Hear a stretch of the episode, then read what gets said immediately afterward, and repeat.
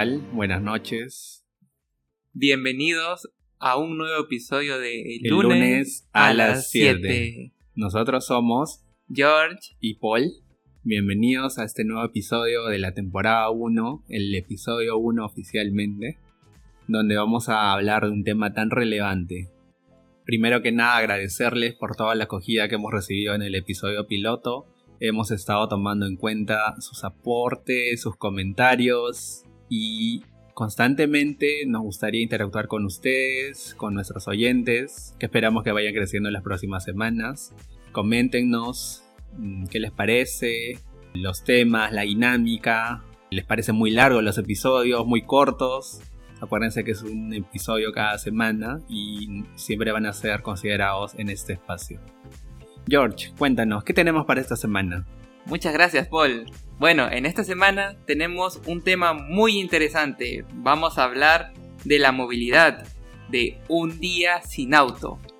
Muchas veces no nos hemos puesto a pensar qué pasaría si un día desaparecen todos los autos de la Tierra y todos los vehículos automotores en general, ¿no? Ya sean los trenes, eh, los automóviles propiamente dichos, o los vehículos de movilidad masiva, como los buses, buses eléctricos en algunos casos. Pero ¿qué pasaría si desaparecen?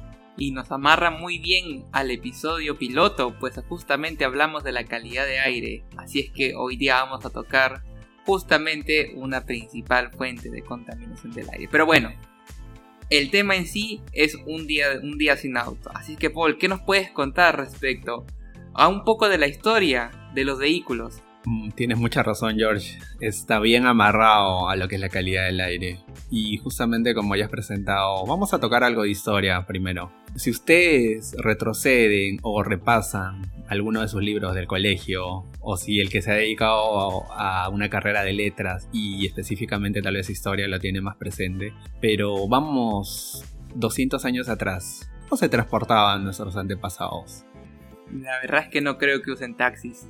Probablemente. Entonces, si vemos esas imágenes en los libros, en nuestros cuadernos, como nos comentaban los profesores, era básicamente caballos, carretas y el que mejor, ¿no? Y si no, caminar. Las personas caminaban. Línea 11. Exacto, caminaban. Caminaban y de hecho hay información de que una persona promedio, una persona común y corriente, no se desplazaba en el mejor de los casos más de 15 kilómetros de su lugar de nacimiento. Y es así que poco a poco las distancias han sido incrementándose. Si probablemente su tatara, tatara, tatara y no sé cuántos tátaras más, eh, tatarabuelo, haya caminado el área circundante al lugar donde nació en toda su vida, probablemente la siguiente generación ya fue incrementándose y así es cuando llegamos a uno de los vehículos de movilidad masiva más importantes de la historia, que es el tren, impulsado principalmente por la energía vapor, por la máquina de vapor que en su momento fue construida por James Watt. Y revisando algo de la historia, otra vez, encontramos que en 1804 se tiene el primer tren a escala completa impulsado por una máquina de vapor y que fue construido por el británico Richard Trevithick. Perdonen si no se pronuncia así, pero hacemos el mayor esfuerzo. Wow, qué dato tan interesante, Poli. Yo me pongo a cuestionarme qué habrían hecho las, las personas antes de la, de la invención de esta energía vapor. Como bien mencionaste, pues habrá sido un gran alivio para estas personas que trasladaban distancias muy largas. Es un gran alivio para todos. Efectivamente, George. Y a partir de eso, primero que nada, las mercancías. En su momento se inició con las minas. Ahí poco a poco el transporte de materiales, de personas y las distancias que una persona común podía recorrer se fue incrementando. De hecho, el salto más considerable que se dio fue a mediados de ese siglo. En 1881 se tiene el primer tren eléctrico construido por Wimmer von Siemens, que fue construido en Berlín, en Alemania. Y ya hacia 1890, la energía eléctrica fue una de las más prominentes a lo largo de los trenes en todas las ciudades. Los primeros metros datan de esa época. caso de Nueva York, caso de Londres, las ciudades más grandes del mundo. Y es así que ya llegamos a lo que tenemos en la actualidad, casi en la década de los 60, de los 70, tenemos trenes más rápidos, más eficientes, que incluso utilizan combustibles fósiles y en algunos casos simplemente con el impulso de la energía eléctrica alcanzan velocidades sorprendentes, velocidades de 300, 400 kilómetros por hora. Imagínense, queremos con un tren así en nuestro país. Ir a Cusco o Arequipa al norte nos tomaría un par de horas por tierra. Y cuando ahora en muchos de los casos nos toma hasta un día llegar a estos destinos un poco alejados de la ciudad de Lima. Siempre se evidencia esta ganancia pues en, nuestra esperanza de vida. Tanto tiempo que pasamos en el tránsito vehicular, en un vehículo. Tal vez ahora no se note mucho pues porque estamos en, en estado de cuarentena, pero todos Estoy seguro que cada uno de nuestros oyentes ha pasado más de una hora en el tráfico de camino a su centro laboral, a su centro de estudios, y pues como bien menciona Paul, ¿qué pudiéramos hacer nosotros con ese tipo de tecnología en nuestro país? Es algo que les dejamos de tarea para que puedan pensar. Así es, George. Y bueno, repasando algo más de la historia, otro de los medios de transporte que fueron disruptivos fue la bicicleta. Empezamos en 1818 con el velocípedo o conocido como Draisina, que fue creada por Karl von Dreising en Alemania que era una adaptación de modelos predecesores. Pero ¿por qué se le atribuye a él? Porque fue el que más se masificó en Europa.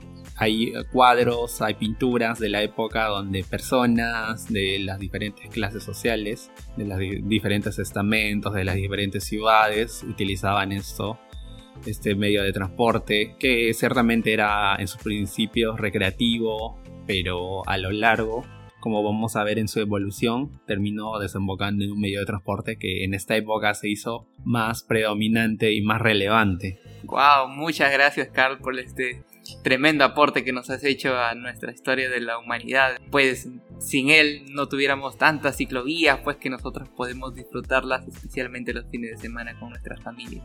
Y bueno, más adelante en los siguientes episodios esperamos dar el salto al video, pero mientras tanto esperamos que utilicen un poquito su imaginación. ¿Y por qué?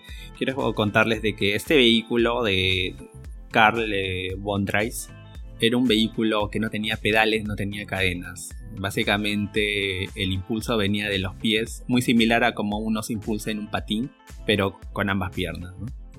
¿Qué pasó? A lo largo de los años esto fue evolucionando y ya en 1870 tenemos una bicicleta de ruedas altas que tenía pedales y no sé si habrán visto películas antiguas, videos antiguos, fotografías antiguas donde la rueda delantera era enorme en comparación a la rueda posterior.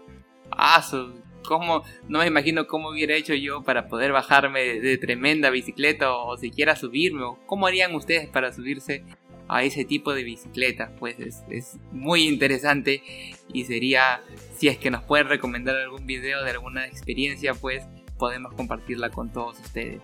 Y probablemente hayan sido los bloopers de la época, ¿no? Cómo bajarían las personas de ese tipo de vehículos. y bueno, en 1885 la bicicleta tomó la forma como la conocemos hoy en día. De hecho se conoció como la máquina segura, inventada por John King Stanley en Inglaterra. Ya tenía una cadena, las ruedas ya eran del mismo tamaño, era más segura, como lo dice su nombre y me imagino pues que al ya tener cadena pues hasta los, las frenadas habrán sido más seguras, pues no me imagino una bicicleta sin cadena, pues cómo habrá tenido que frenar. Un gran aporte en verdad para toda la seguridad vial. Muchas gracias nuevamente. Continuando, el estrella de nuestras vías, el vehículo por el cual todos hemos pasado alguna vez, el automóvil y tenemos que entender por automóvil a todo aquel vehículo impulsado por un motor principalmente. Y aunque hoy en día eh, ya tenemos lo que algunos llaman las unidades de potencia que ya son unidades eléctricas. Pero ¿cómo nació esto? La primera evidencia que tenemos en la historia es en 1769 Nicholas Joseph inventa un vehículo a vapor similar a lo que eran las primeras locomotoras pero sin rieles, sin una vía fija. ¡Wow! Sin una vía fija. No sé, a mí se me viene el tren de, de Volver al Futuro que transita a través del cielo. Ah, ojalá que algún día estemos en ese episodio. Pero muy similar a lo que comentas, este vehículo no era fácil de maniobrar y el principal uso que se dio fue en el ejército francés, que por la fuerza que generaba sirvió para eh, llevar mercancías.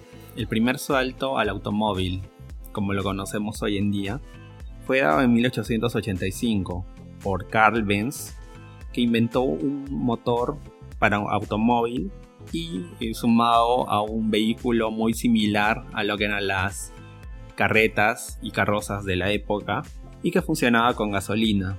De hecho era con tres ruedas.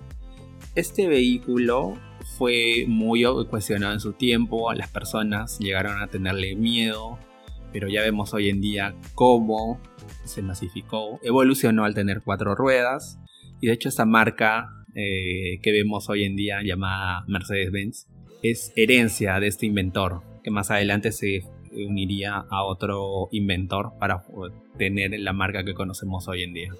Wow, qué interesante, Paul. Y ojo, chicos, no es este espacio no da ninguna propaganda, ninguna marca en especial, por si acaso. Ojalá algún día Mercedes-Benz nos pueda auspiciar, ¿no? Soñar es el límite, pues. en 1903, un vehículo que probablemente muchos hayan visto ya, ya que eh, ha sido parte de películas, ha sido parte de series, y es parte de varios museos de automóviles a nivel mundial, es el Ford Model T. Este vehículo se atribuye a Henry Ford por ser el dueño de la fábrica, pero probablemente los inventores hayan sido otros. Algunos hablan de que había dos ingenieros, los hermanos Dodge, que estaban detrás de este vehículo, pero comúnmente se le atribuye a Ford, ya hacia 1903. Lo principalmente que también se destaca de esta invención es que en esa época construir un automóvil era difícil. Se tomaba semanas, meses para construir un solo automóvil.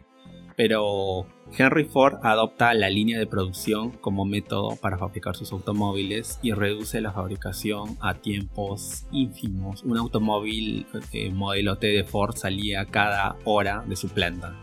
¿Se dan cuenta? Esto redujo los costos, redujo los tiempos y había automóviles para todo el mundo por su precio, fue uno de los modelos más vendidos en toda la historia, superado más adelante por el comúnmente bochito que conocemos, el Volkswagen Beetle. Herbie, el muy conocido Herbie. Qué gran noticia, Paul. Y bueno, así a lo largo de los años el vehículo ha ido evolucionando. Más adelante, en 1912, se inventó la llave para los vehículos como medio para poder acceder a ellos y para darles ignición. Y finalmente un salto grande y mayúsculo fue que desde 1997 se masificaron los autos híbridos. Es importante destacar que desde el primer auto fabricado, los autos a combustible no eran los únicos en el mercado. También había vehículos eléctricos. Sin embargo, la disponibilidad de petróleo, tal vez los intereses o no de las fábricas por optar por ese combustible hizo que se masifiquen este tipo de automóviles en detrimento de los eléctricos. Lo bueno es que hoy en día los autos eléctricos ya han retomado su lugar, están ganando más preponderancia, principalmente por el planeta. Es muy interesante lo que mencionas por justamente los vehículos eléctricos e híbridos, pues ya los podemos ver algunos o tal vez muchos de ustedes lo han visto circulando por las calles de nuestra capital. de hecho, hay muchas estaciones, bueno, no muchas, pero hay algunas estaciones de recarga eléctrica y pues sabemos y estamos seguros que es la tecnología del futuro, amigable con el ambiente y pues tiene muy muy bajo impacto en temas de contaminación del aire nuevamente y de ruido.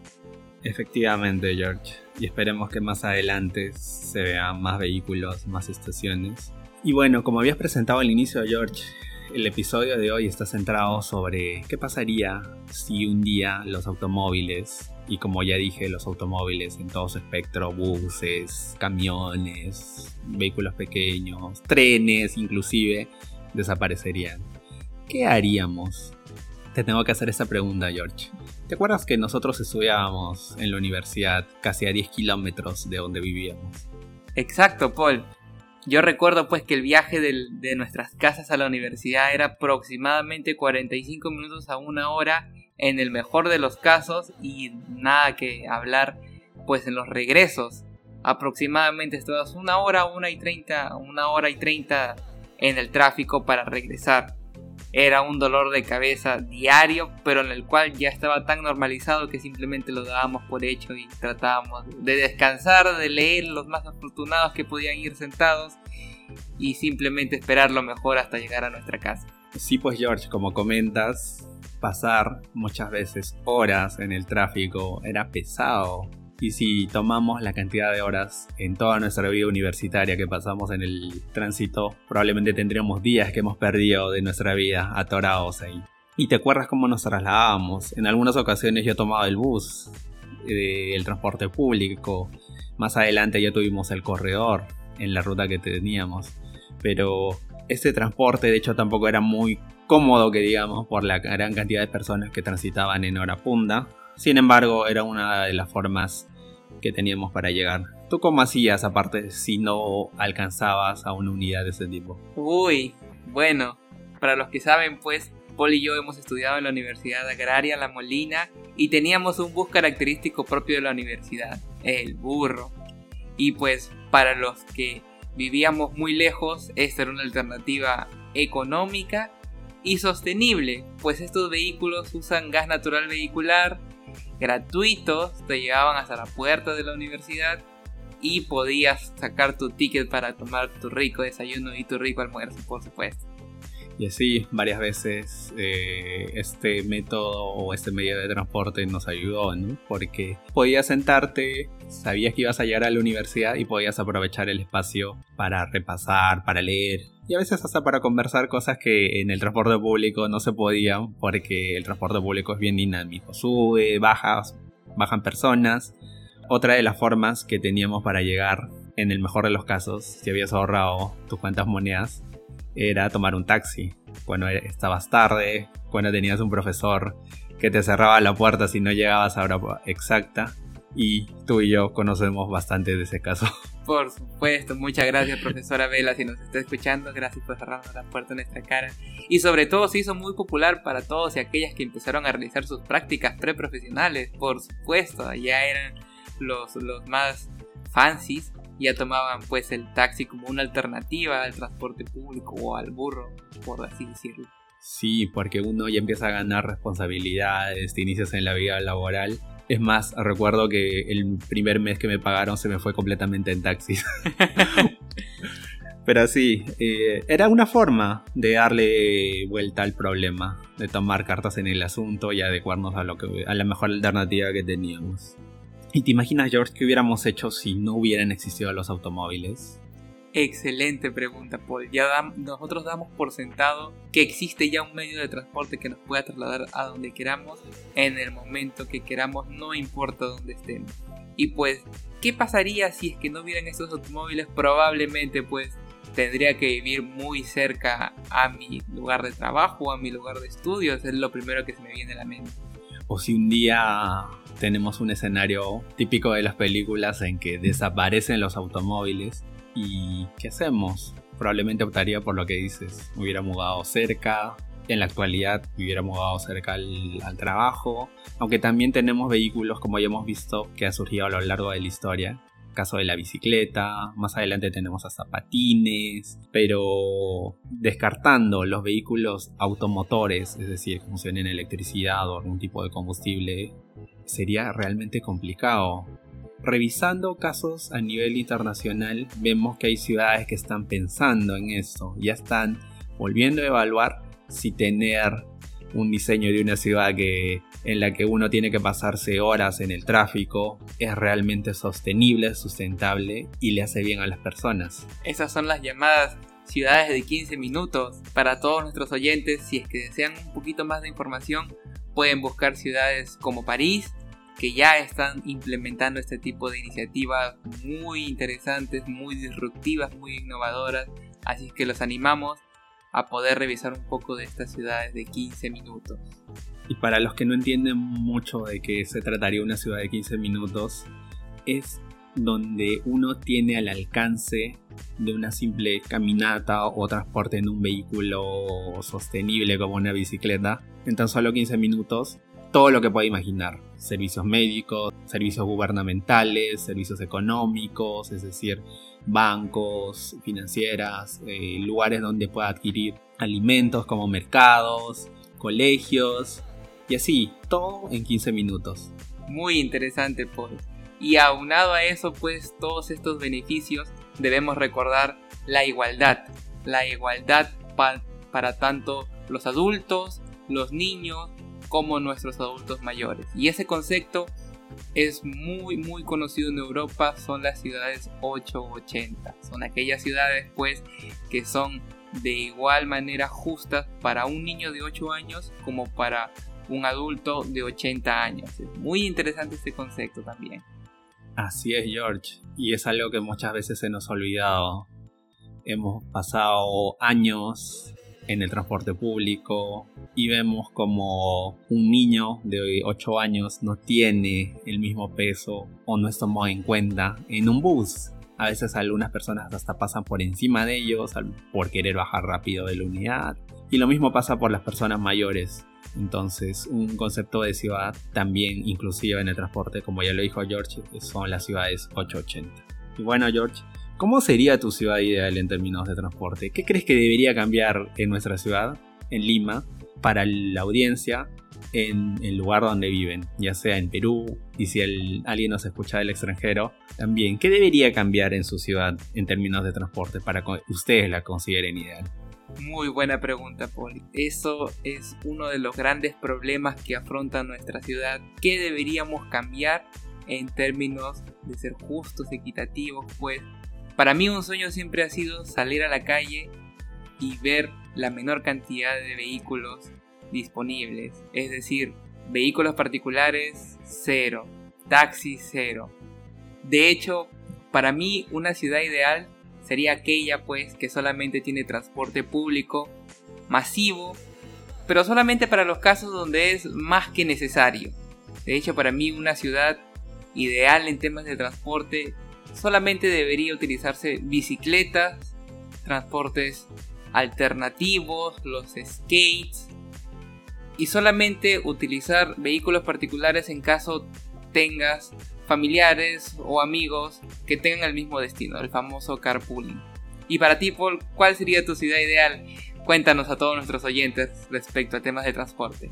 Bueno, como tú sabes, particularmente yo soy un apasionado de los automóviles, de los carros, pero eso no quita de que también sea consciente del problema que puede causar a largo tiempo para la calidad del aire, para la salud de las personas y sí, la movilidad como tal hemos visto que ha sido beneficiosa para el desarrollo de la humanidad.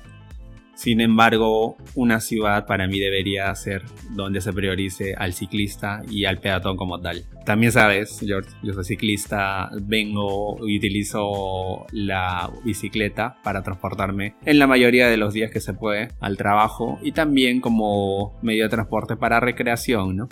Sin embargo, a lo largo de los años que vengo como ciclista aficionado en la ciudad, veo que los conductores muchas veces no te respetan, te meten en el carro. Y a veces hasta cuando estás yendo en la ciclovía, varias veces, mm, he escuchado que uno que pasa por el lado te dice, oye, ¿qué hacen ahí? Deberían irse a un parque zonal. La ciudad es para los automóviles. Eso debería cambiar para mí en la ciudad. Priorizar al peatón, al ciclista y sí, mantengamos al transporte público, como ya lo dijiste. El transporte privado puede seguir, no hay problema, pero hay que darle prioridad a los transportes sostenibles, al transporte masivo, para que a lo largo reduzcamos el tránsito vehicular eh, saturado, no nos quedemos atorados varias horas en el tráfico y así tengamos una ciudad más saludable y más igualitaria para todos. Una ciudad que respire limpio, como dirían algunas personas. Y sí, es muy cierto, la ciudad está hecha para las personas, no para los vehículos. Así es. Sin ir más lejos, las ciudades como Lima en su núcleo fueron pensadas en una época que no había automóviles. que nos sirva de reflexión para optar en la siguiente vez que hagamos un viaje, ya sea al trabajo, ya sea a nuestras casas. Y bueno chicos, esperemos que les haya gustado mucho este episodio. No sin antes pues hacer la pregunta respectiva. El día de hoy nos toca un nuevo tema off topic fuera del tema de vehículos que hemos estado hablando. Como muchos saben pues nuevamente se vienen los vacunatones. Estamos en octubre, mes de Halloween, mes de disfraces.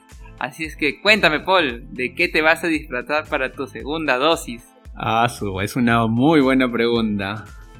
Y tienes razón, por poco había olvidado la segunda dosis, que ya está bien cerca. Es que también ya estamos a un paso de ser población de riesgo, George.